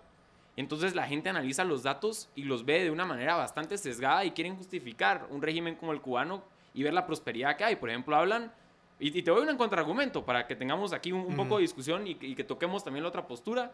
La próxima es, cualquiera que se anime, especialmente mi hermano, quería invitar de, de alguna facción o algún movimiento político en específico que quiera venir a hablar, que, que, llegue aquí a hablar con todo el gusto del mundo, lo recibimos en Libertópolis, pero es cabal con este punto que dirían, tal vez en Cuba no están tan bien en, el sentido de que no tienen todos Porsches y supercarros, pero hay buena educación, pero hay buena escolaridad.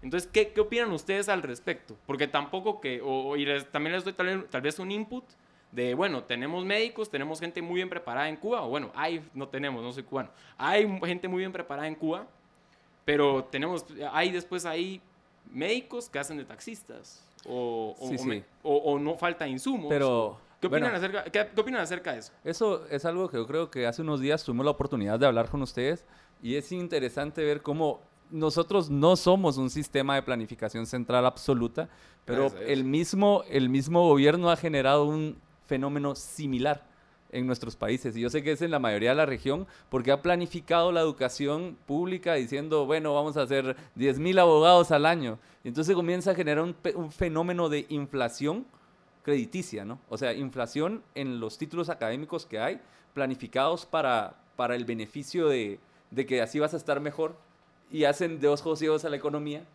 y hay muchos graduados, pero no graduados de lo que necesita el mercado, sino graduados de lo que el político dice que tienen que salir para, para tener prosperidad económica. Entonces el fenómeno de Cuba, por ejemplo, en, en, el término laboral, es un fenómeno, es completamente igual, no se planifica centralmente la educación, se gradúan miles de personas, pero es que no hay mercado en donde trabajar. Literalmente, el enemigo del gobierno es el mercado porque ellos quieren el control total de la distribución y redistribución. Entonces sí, tú ves personas con grandes aptitudes siendo exitosas alrededor del mundo. Hay cubanos exitosos alrededor del mundo con la capacidad que ya traen por vivir en Cuba y de pronto habría que ver también qué tanta educación. Mi padrino es cubano. Eh, un saludo porque siempre que hablamos de Cuba me pide que le mande que le mande un mensaje ahí para que él vea el programa y justo su sobrina acaba de venir. Una vez, a una vez al mes comían proteína, ¿sí? Porque está súper complicado. Ahorita está muy cerca de lo que era el periodo especial en Cuba. Y bueno, una vez al mes proteína, ¿sí? Y eso incluía, si bien va, pescado. ¿sí? Porque es, así como que medio de forma eh, ilícita, porque el mercado es así. No quiere decir que no hay intercambio en Cuba. En Cuba hay el mercado, el, trueque ilegal funciona, ¿no? Pero el, tema es de que el gobierno lo ilegalizó y entonces funciona de forma oscura. Y eso se traduce como en la ley seca, vaya. Sí. O sea, la cerveza cuesta 10 quetzales en Guatemala, pero si la compras con ley seca 30, porque el margen se lo queda a la cotización que le tenés que dar al gobierno. ¿Y quiénes son los que tienen la ventaja competitiva ahí? Los más turbios. Son los que tienen el, poder. No, no el que te dé el mejor producto, es el más turbio. Entonces, entonces vos ves eso, ¿no? Y, ves como, de entrada yo diría, habría que revisar la veracidad de datos de países como Cuba que lo hablábamos, no sea, la PNUD, Cuba le presenta datos y los da por ciertos, porque el director de la Comisión de Derechos Americana de Derechos Humanos es Cuba, Venezuela y Nicaragua, entonces ellos mismos se autocalifican y le dan checking, ¿no? Es como la, la, foto de Obama, la, la, medalla de Obama, de mí para mí. Ah. Exacto. Pero no, no, solo eso, digamos, porque ya está bien el tema de, de qué tan legítimo es, pero el fondo de por qué nosotros creemos que eso es bueno. O sea, si yo le pregunto en la calle a alguien, ¿Por qué le parece que, tener educación es bueno, que tener salud es bueno? Bueno, pues para prosperar, digamos, ¿no? O sea, yo quiero educación para salir adelante. Y legítimo, legítimo. Y, qué sucede en Cuba? O sea, ya, te entrenan muy bien a los médicos y todo, pero no hay ni aspirinas en los, en los hospitales. Las condiciones son pésimas para el cubano de a pie. Y además, los médicos no están para la población. Los médicos están para los que van a hacer turismo médico a Cuba y pueden pagarlo. Está para Evo Morales, que se iba a hacer tratar allá. Están para los amigos del comunismo. Y los buenos médicos están siendo tratados como esclavos en el resto de Latinoamérica y el gobierno los vende, literalmente, porque eh, estas eh, misiones, estas misiones de médicos eh, los médicos no cobran casi nada. O sea, el gobierno cubano cobra el dinero y les da migajas y literalmente es un medio eh, moderno de esclavitud. Entonces, yo para qué quiero tener esa educación médica si no es para la población, digamos. O sea, yo para qué quiero que eh, todos los niños vayan a la escuela o por lo menos hasta cierto nivel si no van a poder hacer nada con esa educación, digamos. Sí, y eso es también con la premisa de, este tipo de, regímenes que es a todos, les vamos, a, todos les vamos a exigir según su capacidad, pero les vamos a dar según su necesidad. ¿Y qué necesidad? La que disponga el gobierno de turno, que es la necesidad de la gente, como ya mencionadas, de bueno, entonces vamos a darles X ración de un, pollo al mes, por ejemplo, o qué sé yo, y, se empieza a ver la precariedad de, de insumos básicos que damos por sentado aquí. Y, e incluso viendo, es, viendo los hechos, hay gente que sigue promoviendo esos modelos y plantea a Cuba como un estado ideal. Bueno, pero es que también ahí es parte de lo que intentamos comenzar a trabajar eh, desde instituciones como Students for Liberty, y es que las universidades eh, juegan un papel importante en el mundo de las ideas y hay que, hay que aclararlo, la mayoría de universidades no te educan de, entrada, del término formación, ¿no? Están para formar, para darte herramientas de trabajo, pero realmente te adoctrinan porque solo te enseñan una parte de la historia. Está bien que te enseñen las dos partes y que tú decidas, y la verdad está bien porque somos personas que creen en la libertad, defendemos tu derecho a pensar en contra, y eso nos enriquece como sociedad, porque tal vez nosotros estamos cerrados. No pero el término al final del día es que las universidades latinoamericanas tienen este como suerte de pacto, especialmente las públicas, y esta expansión, ¿no? Entonces tú vas, las 12 familias de Guatemala son las 12 familias de Bolivia, las 12 familias de Argentina. Cuando las personas viajan, la mayoría de personas no tienen la oportunidad, pero es distópico. Es que sientes que hasta tienen los apellidos parecidos, ¿no?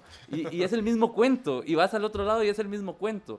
Y entonces es un poco también caer en la cuenta de que no, no es espontáneo que las personas, es, muchas personas jóvenes, crean ciegamente en, en, estos cambios revolucionarios por medios violentos para otorgar más poder al gobierno para solventar los problemas de la humanidad.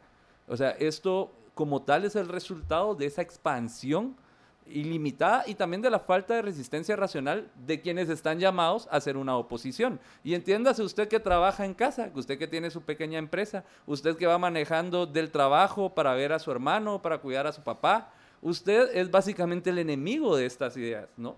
Porque estas ideas lo que quieren es planificar tu vida. Y si usted es sencillo. Y, ojo, prueba ellos Twitter. Mira, en Twitter las ideas que predominan son controlemos más Estado, que...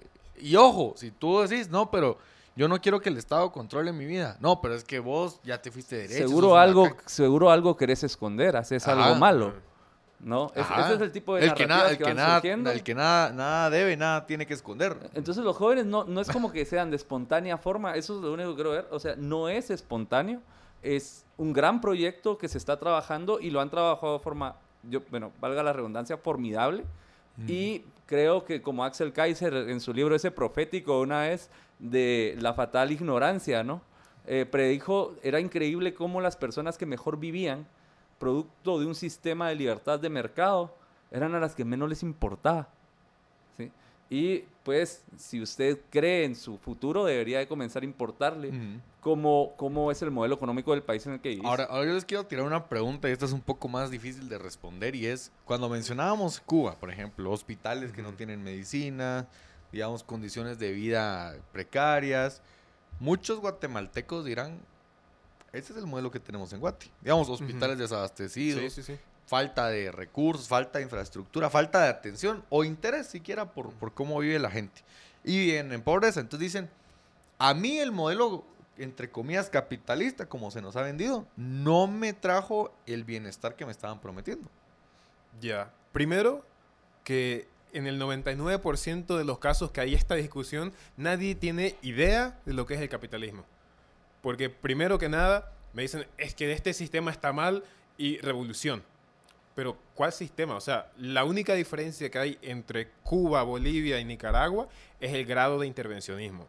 Pero todos nuestros sistemas en Latinoamérica son, incluyendo Estados Unidos, son altamente intervencionistas y no podemos hablar de libre mercado si quieren dejemos de lado la palabra capitalismo, no podemos hablar de libre mercado en ningún país de este continente, mm. ni creo eh, en la mayoría de los países en general. Son muy pocos los ejemplos que yo daría en tal vez, Tal vez, mm, no es por ponerte lo más difícil. No, no, dale, pero, pero, eso suena como, como cuando los, los comunistas no era verdadero es que no es el verdadero, ajá. Claro, eh, en ese caso eh, hay que ver realmente, o por lo menos evitar decir este país es el que yo quiero ser. Porque si nos vamos por ese lado, nadie gana. Los socialistas dicen, no, es que Venezuela no es socialismo y hasta cierto punto yo concuerdo, porque tenemos ya un sistema un poco más híbrido con el narcotráfico ahí. Pero eh, yo tampoco del otro lado me iría a decir Estados Unidos es el mejor país capitalista del mundo porque hay medidas que son pro mercado y hay medidas que son pro intervencionismo. Entonces, si vos me preguntás, en Guatemala, ¿esta medida es pro mercado o es pro intervencionismo? ¿Esta medida es pro libertad individual o es pro eh, control eh, centralizado o pro control de algún grupo de poder de tu vida. Entonces ahí es donde podemos entrar en el debate de no, este es eh, un avance sobre tus libertades individuales, sobre tu libertad de comerciar, sobre tu libertad de derecho, o sí, esta es un, área en la que se está trabajando de buena forma, en la que hay eh, un orden espontáneo de las cosas y en el que las personas son capaces de colaborar pacíficamente por el mutuo beneficio, ¿no? Pero aparte, Guatemala tiene una estructura feudal, ¿vale? Y feudal mercantilista. Todos los países de Latinoamérica son básicamente mercantilistas. Y eso es lo que vale la pena. Voy a tocar yo un, un temita que a veces está ahí un poco olvidado es el cómo nos proponían que de seguro un seguro manejado por el gobierno iba a ser la solución para el transporte público, cuando nadie toca el tema de por qué el transporte público no sirve. ¿no? El transporte público no sirve porque tenés que ir allá con el señor eh, feudal o con el rey, depende si es municipio o si es con gobernación para hablar con el rey, sí, para que él te otorgue una línea de transporte. O sea, no es libre mercado. Aquí nosotros cuatro no podemos ir a sacar un préstamo, poner un bus y pues bajo unas condiciones mínimas de orden pongamos el bus a trabajar. Eso no pasa. Pasa que se otorgan, se otorgan bajo súplica estas líneas, ¿no? Entonces, terminas teniendo un sistema en el cual el usuario no importa, es irrelevante el usuario. Lo que importa es cumplir con las exigencias más los impuestos debajo de la mesa que han de existir para que yo pueda mantener la exclusividad. El monopolio otorgado no son empresas, son realmente estas como subdelegaciones del, Estado feudal, ¿no? Porque a ti te está dando este, esta figura casi de rey, el, la exclusividad de ejercer en monopolio una línea de transporte. O sea, realmente son monopolios otorgados inicialmente por el mismo gobierno.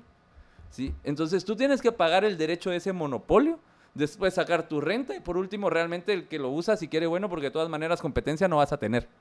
¿Vale? Y ahí tenemos entonces un sistema que nos sirve, pero que es que no es de libre mercado, realmente es un híbrido feudal, ¿va? Y, y lo tenemos funcionando, que ni siquiera llega mercantilista, pero lo tenemos funcionando y eso es capitalismo en la calle. Porque están estas, estas instituciones que a todo lo malo le crean el hombre de paja llamado capitalismo, a todo lo malo le dicen el hombre neoliberal, y nadie conoce un liberal y, y nadie se toma el tiempo de leer un libro de qué es capitalismo. Entonces terminamos desconociendo, pero sí generando ese odio al hombre de paja que te han creado en la mente, ¿no? Entonces el culpable de todo es ganancia porque desinformas qué es eh, ser liberal, qué es ser lo que ellos llaman neoliberal y por otro lado de una vez ya, ya es malo y es culpable de este problema. Sí, es culpable de todo. Porque es que si vos escuchás las narrativas, cómo van cambiando de organizaciones de presión, es que es culpable de que hay demasiado sol, culpable de la guerra en Ucrania, culpable de que la ruptura de la iglesia. su culpa, y si llueve demasiado también es su culpa, ¿no? Eh, no, ahí yo te diría, con el caso que mencionaste de, la regulación y de cómo pedir permisos complica todo este proceso, es bien interesante, por ejemplo, el caso de Uber. O sea, cómo surge la empresa, que es, nos se preguntaron qué industria está sobre regulada que podemos buscar una solución de mercado que sea más eficiente como está actual. ¿Qué pasó con los taxis en Guatemala? Sindicato. Prote ahí está, ahí está. Y protesta que no, que no queremos Ubers, porque no se les exige todo lo que se nos exige a nosotros, exigan a los Ubers, prohíban los Ubers. Eso, eso es lo gracioso, porque eso ha sucedido desde España hasta Argentina, lo mismo, donde los sindicatos salen, pero lo lógico, o sea, yo tal vez lo tengo un sesgo y lo, lo veo con una persona liberal, y digo, bueno, o sea, si veo que a este grupo le está yendo bien porque no lo regulan como a mí, pues yo pido que a mí tampoco me que regulen. Me regulen Trabajemos todos en condiciones de libertad. Pero no, viene el grupo y dice, no, es que a nosotros nos tienen cagado, cáguenlos a ellos también. Entonces, e-, esa es una mentalidad un poco retorcida que, ya, de nuevo, no voy a entrar a, criticar a este grupo de personas, pero es una mentalidad de esclavitud, de querer que todos estemos en las mismas malas condiciones, en vez de querer todos estar en las buenas. Totalmente de acuerdo. Y bueno, solo antes quería mandarles saludos a los futuros doctores, a Luis Jacobs y a Pedro Chajón. Qué, qué gusto que nos saluden ahí en, YouTube. Y tenemos también varios comentarios ahí en Facebook y, en WhatsApp. Pero ¿Y en WhatsApp ¿cuántos, cuántos llevamos? ¿Cuántos llevamos, Miale? 30. Lo de los libros, dice. Súper bien. Igual todavía puede participar porque no ha terminado el programa al 45 85 42 80 para participar por el sorteo de la gran estafa y el orden de la libertad de Friedrich von Hayek. Así es que ya lo sabe, 45 85 42 80. Pero bueno, entonces, retomando el tema, lo, lo, lo que miramos con, con el caso de, de, estos sindicatos que lo que quieren es prácticamente mantener los privilegios a través del Estado, como diría mi querido Edu, e, es el problema que, la gente entonces dice, sí, pobrecitos, incluso en, el, ámbito médico, en la medicina, hay, mucha regulación que lejos de que sea para proteger al, usuario o a las personas, es para mantener los privilegios de las personas que, ya están ejerciendo. Y ahí te pongo el ejemplo de Estados Unidos. Se ha criticado mucho el sistema de, de salud estadounidense que, es todo lo opuesto al libre mercado. un sistema hiperregulado. y por eso es súper caro. Sí. Y entonces ahí entra el, tema, ¿no? Y pasan cosas, ¿no? Como que la competencia del mundo te hackea todo el sistema y sabe qué medicamentos vas a querer en oferta y te los mandan hechos desde los duendes rojos del otro lado del mundo, ¿no? Entonces, porque es un monopolio de compra también y adquisición y comienza a generar estos incentivos horribles. Y hablamos, ¿no? Por ejemplo, el, sigue siendo el ejemplo de Uber, hubieron bloqueos, ¿no? Yo recuerdo que yo recuerdo que hasta gente se subía con miedo porque llegaron al punto de que reventaban los vidrios. o, sea, era o, violentaban a las personas. Bueno, o, como, o como me ha pasado que llegas a un país y el chofer del Uber te dice, no, joven, por favor, ven hacia adelante, porque si saben que soy Uber, me, me pinchan claro, la claro. o en México, que es un delito ser Uber en instalaciones federales. Entonces te llegan a traer al aeropuerto y es, ¡Primo! ¿Cómo estás? Abráceme cuando llegue, por favor. Y, tú, sí, me lo han pedido, me lo han pedido. Y tú, rápido, eh, ¿cómo se llama, joven? Armando. ¡Primo! ¿Cómo está, Armando? No, pero, pero son ese tipo de regulaciones que generan esos monopolios que no son monopolios privados. Saludos ahí Armando, muy, muy, muy buena onda el Uber. Ojo que el monopolio para su existencia siempre tiene que estar favorecido por el Estado. Bueno, pero, primero, ¿qué tipo de monopolio? No, monopolio es... cuando hablamos monopolio entendido como privilegios otorgados del, Estado y que eso es la ventaja de, la empresa. no, no, es que porque... el monopolio solo puede existir por beneficios otorgados por el Estado. En un Estado o en una situación de libre mercado puro, teórica, digamos, no puede existir un monopolio porque no hay una eh, fuerza coercitiva que me detenga la competencia. Es decir, el monopolio no es necesariamente que haya un solo proveedor. El monopolio se da cuando... de mercado, dices tú. Claro, e, eso es... Eh, si hay un producto que es tan bueno que nadie más quiere otro, eso no puede ser un monopolio hasta que yo prohíba que haya competencia. Es la prohibición de la competencia en la que entramos en una situación monopólica y esas prohibiciones eh, son siempre de origen estatal, porque son eh, o regulaciones o 10 años de permisos o patentes, que son todas eh, provisiones del Estado, que se las ganan obviamente después de tener cierta capacidad. Cuando una empresa es muy grande, eh, se vuelve amiga del gobierno, ¿no? No hay empresa grande que no sea amiga del político, porque precisamente... Mi estimado, ¿de veras? Qué lástima que estamos llegando al final del programa porque hubiéramos tenido. Ese, ese punto me hubiera encantado. Hubiéramos tenido un debate muy bonito. De veras, te vamos a tener en, algún momento para tocar esos temas. Con gusto, Sea online o sea en persona, pero vamos a tener ese punto. Ideas de cierre, mi querido Edu. Así es. Último minuto, el minuto del Ok, recuerden que si ustedes quieren un mejor país, desconfíen de toda agrupación política que les prometa cualquier cosa que sea demasiado buena. Atrévense a confiar en sus propios sueños. Realmente es la, forma de alcanzar nuevas metas, de enamorarse de su libertad, apropiense de sus éxitos, de sus derrotas, pero en especial en un contexto tan difícil como el de, el de Guatemala, hagan ser responsables de su metro cuadrado. ¿sí? Y no dejen que tampoco alguien luchando en su nombre invada ese metro cuadrado y les prohíba soñar. ¿Qué es lo que te mm. está pasando en este país? ¿no? Buenísimo. Adolfo. Eh, yo diría, igual a las personas en general, les guste o no les guste el movimiento político, la actividad está un poco más activista, eh, no tengamos miedo, porque muchas veces es el miedo a perder ese poquito que ganamos en el trabajo, a perder mi puesto en la planta que me tardó 10 años conseguir. Y es precisamente el miedo a, destacar un poco lo que nos limita de decir, no, esto es mío, no, yo no creo en, en ese movimiento, en esa decisión política.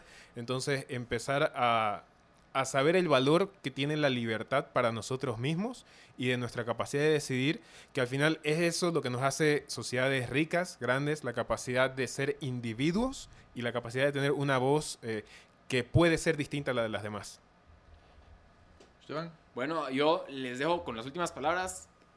Sigamos luchando por la libertad, síganse informando, sobre todo en este año tan importante que es el año electoral, y no se olviden de participar por los dos libros que estamos rifando, La Gran Estafa y El Orden de la Libertad de Friedrich von Hayek. Para mí ha sido un enorme placer compartir con todos ustedes eh, otro episodio más en cabina.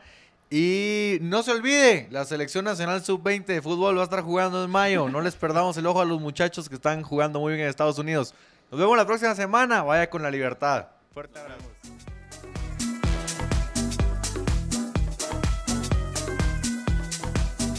Libercast presentó una producción de Libertópolis. Recuerda suscribirte y dejarnos 5 estrellas para que continuemos trabajando en producir más podcasts de tu interés. Libertópolis.